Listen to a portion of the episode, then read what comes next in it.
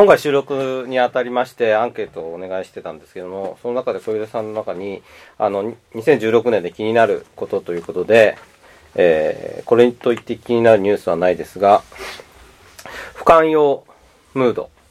を仏教的に読み解きたいというか、お坊さんたちに読み解いてもらいたいなと思っていますというようなお答えがああったんですが、はい、具体的に不寛容ムードっていうのはどういったムードなんでしょうか。なかなかこうスキャンダルを起こした著名人叩きとかあとねもうクレーム合戦みたいな。モンスタークレームっていうかクレイジークレーマー問題ってやつですね。でなんかそれを受けてこう表現が過剰に自粛されたりとか、うんうんなんかあるんだろうなあるんだろうなっていうか、うん、私はもう普段ね全然そんなテレビも見ないし、うん、新聞も取ってないような非常識な人間なんですがそれでもこんな人間でもそのあの不寛容っていう言葉が出てきた時にあこれはうまくあてがったなと思ったんですよね、うん、この言葉は、これあるなと思って、うん、なんでこんなことになっちゃったのかななんでですかね。ななんでだと思います？それをお坊さんだと思って。そうですね。どうどうどうでしょう。そういう印象はありますか？その不寛容になっているというか。うん、みんなやっぱりこう人間の自然の働きとしてこう私が私がっていう気持ちが出ちゃうんだろうと思うんですよね、うん、だからうちで飼ってた犬がこう死んじゃったんですけれどもこう首輪をある時こう外した状態でこう埋めなきゃいけないことになったんですけどその時にあ俺の犬じゃなかったんだ。うちの犬じゃなかったんだと思ったんですよいつの間にか人間こう自分の前にこう物を置かれるとですねこう私のっていうふうになっちゃうじゃないですか。そういう微妙な働きって人間気づいてなくてそういう自分の自分のってことに人間が知らずに支配されちゃってるってことを逆にまあそういういろいろな配信する方々が、うん、そういう心のトゲの木の活動としてそういう脳を緩めるっていうんですかね、うん、脳ってこうマフラーみたいな形してますけどこれでギュッと締めたらマフラーでも苦しいんですよ、ね、だからそれをこうほわっとこう寛容な形にね、うん、するっていうのも一つの、えー、仏教者でなくても誰でものなんかこう生きる上での姿勢なんじゃないかなってことは感じますね。うんどどうでしょう、どうでしょう？どうでしょう？なんかその寛容性をっていう時にはもうその反対にその反対にというかそれはその多様性がこれから社会的に増えてきます。いろんな性のを持つ人もいるしいろんな宗教いろんなイデオロギーを持つ人がいます。いろんな肌の色がいます。で中でその人たちと仲良くやっていきましょうね。それぞれの個性を尊重しましょうねっていうのが寛容性だってなってるんですけどもその時の寛容性ってどこまでが寛容性だろうと思うと例えばえーじゃあ、それぞれ宗教が違う中で朝ごはんの話をしました。私はこういうふうにお祈りをします。これを食べちゃいけません。私はこうしてます。宗教は関係ないけど、私は朝ごはんはこれと決めてます。いろんな人がいるわけですね。でその時に、じゃあそれぞれじゃあ勝手に朝ごはん食べようねってするのが個性を尊重した多様性、寛容性なのか。って中で、じゃあ何だったらみんなで食卓囲めるだろうねっていうのを考えて、そのメニューをみんなで作ってご飯を食べてこその寛容性なのかっていうのがあると思うんですね。でその時に今のって、あ、みんなバラバラだね、じゃあねっていうのが結局尊重する寛容であるっていうことになっていて、それって本当にそうかなって思う時もあるんですね。そのゴールでいいのかなって思う時もあって。って中で、でも、いやおうなく、多分みんなでご飯を食べなきゃいけないとか、みんなで同じ電車に乗らなきゃいけない、同じ職場で仕事をしなきゃいけない、でもあいつはあの時間に行くとなると必ず礼拝に行ってしまうとかって中で、僕たちが自分自身が寛容になれるか、みんなで協力できるかっていう進化よりも、時代の方がもうどんどん多様性を求めてくるし、いろんな性を持つ人もいろいろ増えてきて、みんなが自分の意見を言うようにもなってくるので、寛容にならなきゃいけない、多様に性を受け止めなきゃいけないんだけれども、なかなかそうはなれないっていう中で、例えば今そのトランプさんが当選したりとか、そうやってある意味、俺は俺でこうしたいんだっていうところでみんなが意見を自分をここら辺で自分の壁を持っていくっていう風に今すごくなってる気はもちろん僕も不寛容は感じるんですね。っていうのは逆に言うともうここら辺までもう多様性が来ちゃってるんですね。で、やっぱそれに対して自分がまだ順応できない。もしくは必ずしも全員が順応するってのもそれも多様性のない話なので、ある意味でノーを言う人もいていいのが多様性可能性なので、っていう中でその社会のすごいペースの速さの変化に対していろんな混ざり合いに対して今すごく精神面で対応しきれなくなってきてる過渡期なのかなと思っていて。でそれが精神面が追いつくことって僕ちょっと来ないと思っていて多分もう嫌おなくこっち来るんですね。でこっち来た時にそうどこまでやれるか。で、うん。全員が全員受け入れなくても本当にいいのでそこでいやでもまあまあまあってやって自分がなんとかそこでバランス取ってもらえればいいなと思うんですけど、そういった意味で割とみんなが深いように言ってるのはみんなのパーソナルスペースというか、うん。心のここまで共有できるはとりあえずここら辺までなのかなとは思っていて、うん。でも多分これからまた来るよねって中でそれがまあどうあれ破壊されるとは思うのでどういう世界になっていくかなっていうふうには思ってます。でもその、まあ、変な話多様性が迫ってくるっていうプレッシャーに対して、まあ、爆発してしまったのが、まあ、トランプ現象であったり、うん。例えば EU が離脱したイギリスの問題だったりとかすると思うんですけど、まあでもおそらくそのグローバル社会っていうのは、一回トランプさんが当選したことでちょっと立ち止まるかもしれないですけども、おそらく世界的な潮流としてはも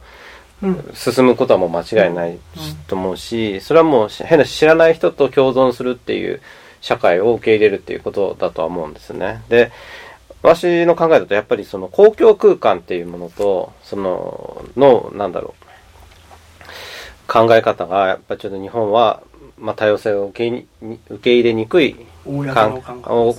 感覚というか、そしてまあルールは守るけれども、うんとなんだろう、匿名の人と一緒に、えー共にいる空間っていうのをまあ公共空間っていうふうに言ってるんですけど、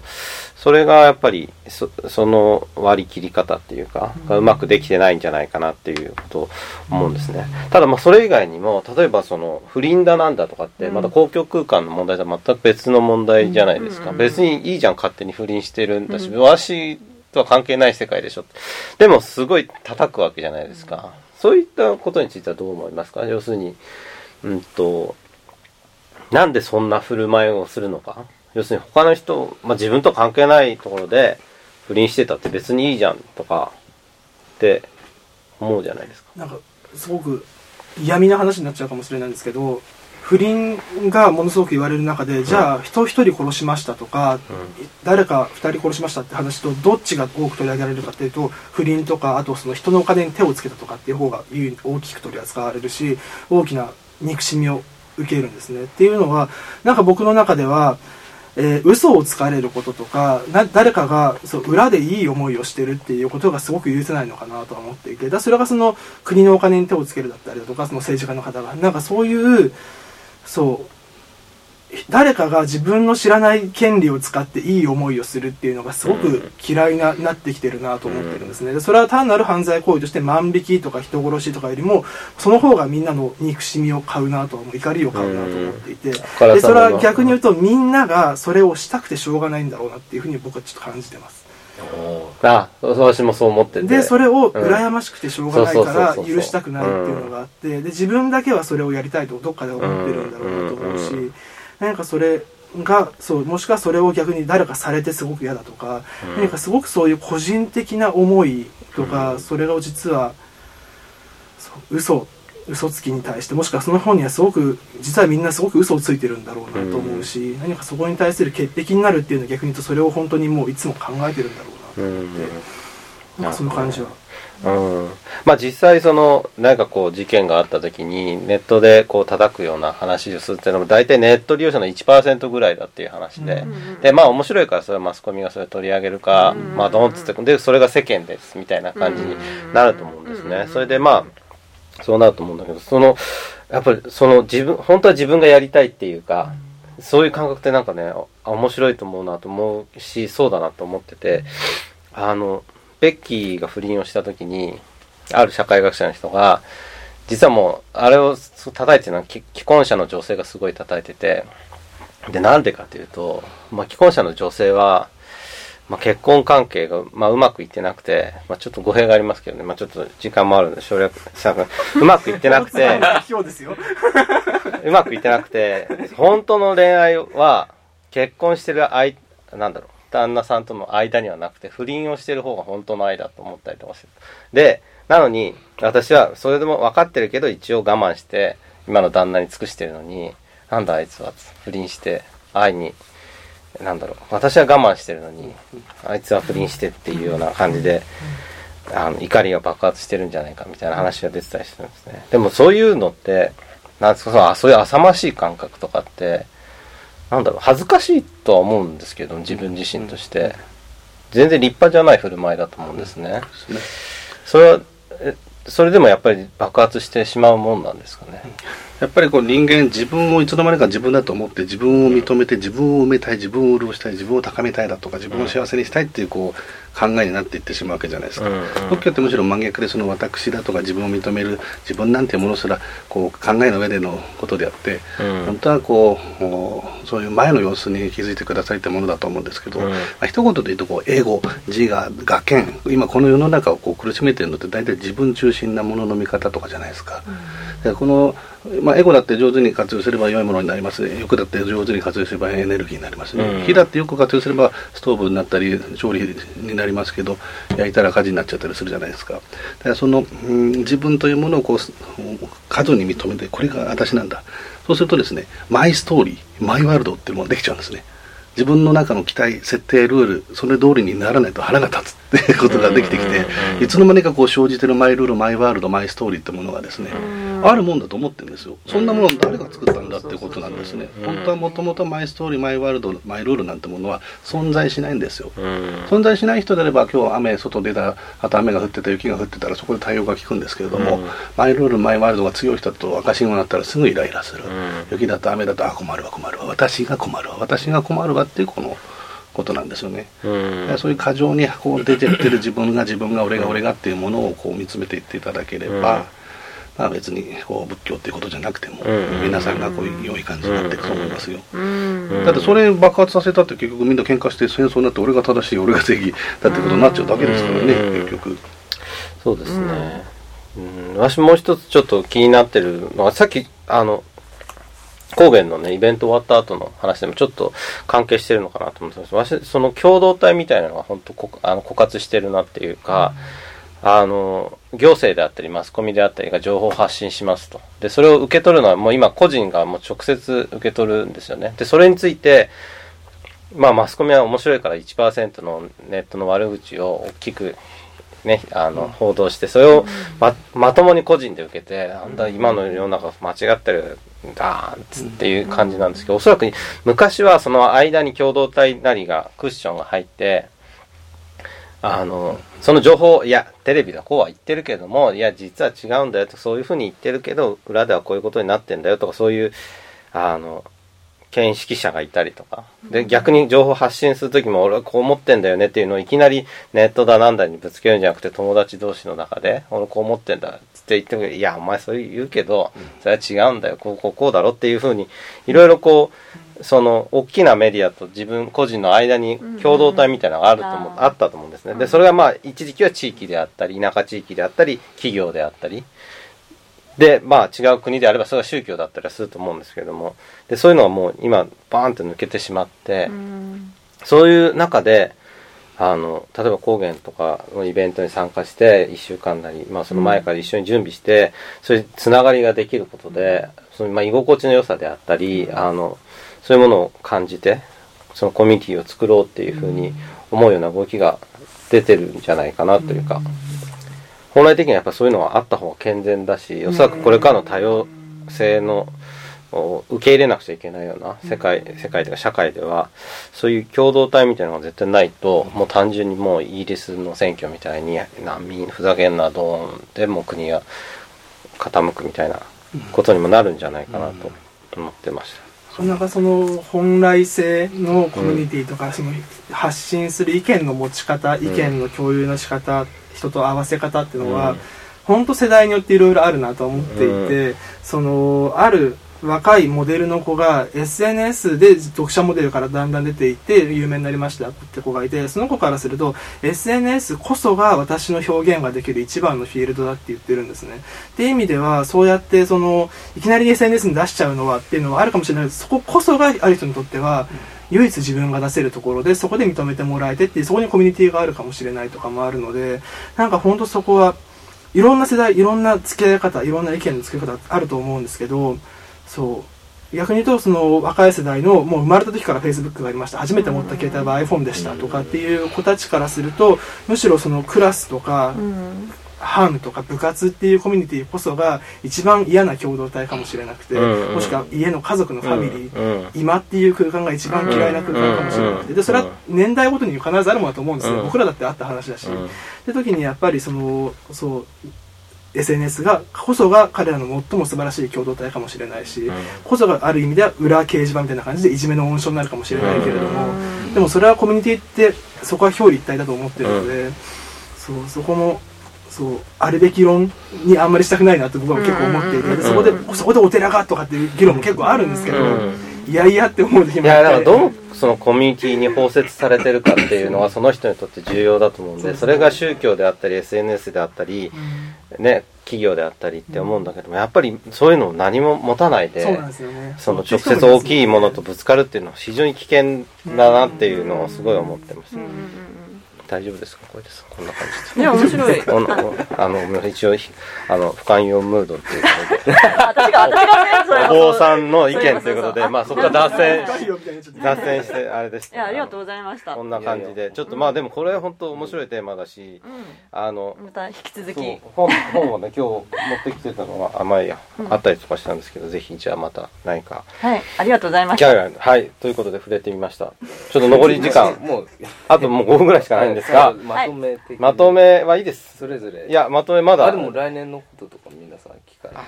ない。といけない。大丈夫大丈夫大丈夫。えっ、ー、と丹下さん、えー、どうしようかな。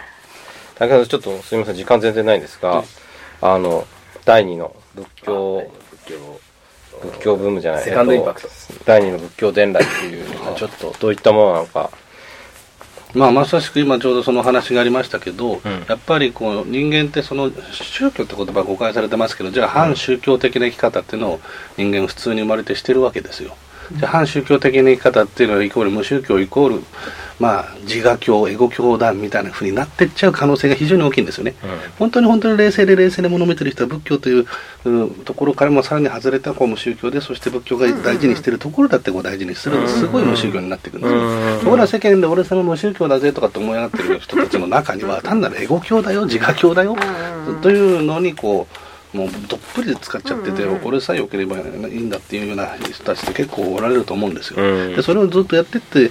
見てくださいっていうわけにもいかないんですけどもやってった結果が今こういう大惨事になってるわけじゃないですか。それなりに世間でも、うんうん、毎日こういろんな事件があったりこう、うん、年間自殺者何万人だとかっていうふうな世の中になっておられるわけですから本当にもしそれをやり続けてですね、まあ、私ちょっとあのこうよく例えて言うんですけどもその薬を飲み続けていって本当に痩せるだとか健康になるんだったらいいんですよ。で私たちが選択しているその生き方っていうのが本当にその薬を飲み続けてで幸せになれたかっていうことを問う必要があるんですね。イライラしてんじゃん。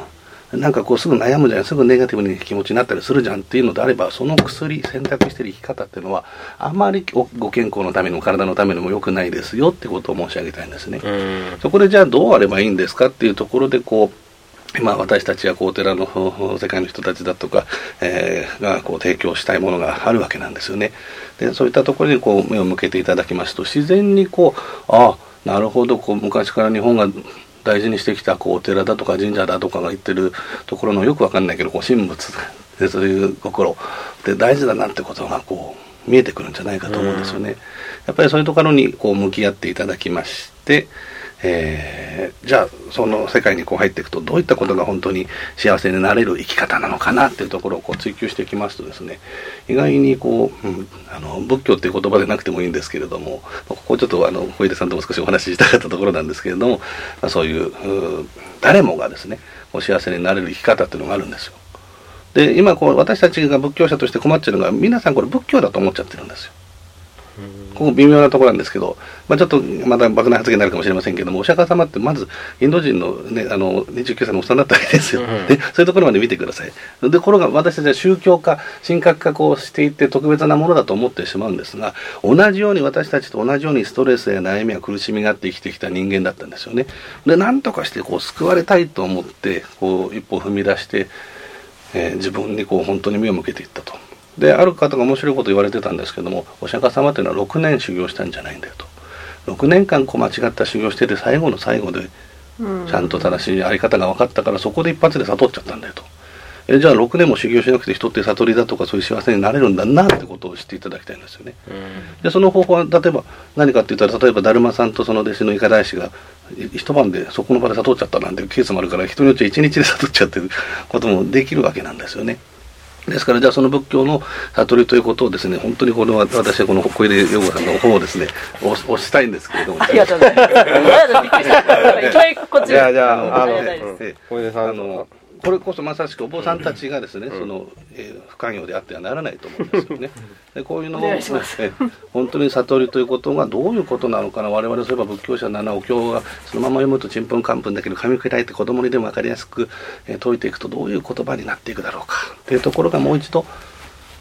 見つめ直されてですね、えー私には私しかできないやり方しかできないんですね。こう、えーうまく言いませんが。で小出さんには小出さんしかできないやり方でやっておられるんだと思うんですよ、で野村さんには野村さんにしかできないこうやり方でやっておられるわけですからみんなそれぞれ素晴らしいこうアウトプットする力をみんなお持ちだと思うんですよね。そういうものをこう自信持って堂々とこう出していっていきますとですね、まあ、何らかの形でこう人を救う手助けにはなるんじゃないかと思うんですよ。うん。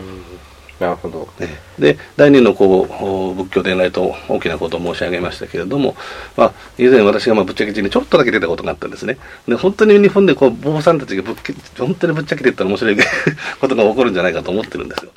でああいう番組やなんかで本当にじゃあ来週、えースタジオに本当にうちの業界の素晴らしい人をこう紹介しますと言ってこう呼んだらですねそういうメディアっていうのはまたまた力が強いですからそういう方々がこう本当に表に評価されていってこういいものがまたつ伝わっていくことによってですねこういい意味で本当の意味でのこう仏教伝来になるんじゃないかと期待しております、はい。そういったことをこういった番組などをご覧になられた方々いやぜひ。えーお力のある方がですね、お力添えいただきたいなというふうにこう感じるんですよ、ありがとうございます。ちょっと本当、あの、その話だけで一本番組撮れると思いますので、ぜひぜひ、また来年も出演していただきまして、あの、熱く語っていただきたいと思います。小出さん、今日は本当ありがとうございました。最後、もうちょっと全然時間がないんですがはいはい、今後、その出版イベントはいをちょっと企画してるということでしたしあそうそうそ、うなんか今後こういうことをやっていきたいということがあれば、はい。お伝えいただければ。はい。えっ、と、一応出版記念イベントというか、えっ、とですね、藤田一生さんとシャークテッシュさんにご登壇いただいて、えっ、と、下北沢の、まだ情報解禁してないんですけど、ある本屋さんで、えっ、と、私と3人でトークイベントが、えっ、と、1月の7日にあります。来てください。また、1月の7日あはい、1月の7日。年明けですね。はい。そうそう。忙しそうだ。みんな忙しい。業界は忙しそうです。はい。2017年の、松明けに、17ですね。ね17ですね。4月のはい、野望としては、いいなテンプルをテンプルを。テンプルをどんどんいろんなご縁あるお寺で。そうですね。やっていきたいなとあの、本ます当あの、はい。東北ツアーとかやってくださあ、はい、もうツアーというか、あの、そうはい、はい。巡業やらせていただこうと一緒ですか？あの、思い。ます。はい。はい、よろしくお願いします。はいよろしくお願いします。はい。えっと、よろしいですか？友井さん。ど、ど、どどちらか、ともしさんよろしいですか？大丈夫です。ではではボランティアよろしくお願いしますはい来年や5月やるよっていうのでボランティアスタッはい。フぜひ、はい、お願いします。じゃあ、野村さん、その、あでもとにかくまああのまあ来年の高原のボランティアスタッフ。ありがとうございます。そう僕も頑張ります。はい。ということで、ちょっと最後時間がなくなってしまったんでバタバタでしたけれども、おタイムタイド大忘年会スペシャルということでお届けいたしました。えっと、来年からはですね、週1の更新ではなくて、ちょっとまとまった形で、あの発信したいなと思ってましたけれども、何かあの気になるテーマとかですね、こういうゲスト呼んでこういう話したいっていうテレビでは出せませんみたいなのがあの大好物ですので、よろしくお願いしたいと思います。どうも今日は皆さんありがとうございました。ありがとうあございましたりがとうござい。ました良いお年を良いお年を。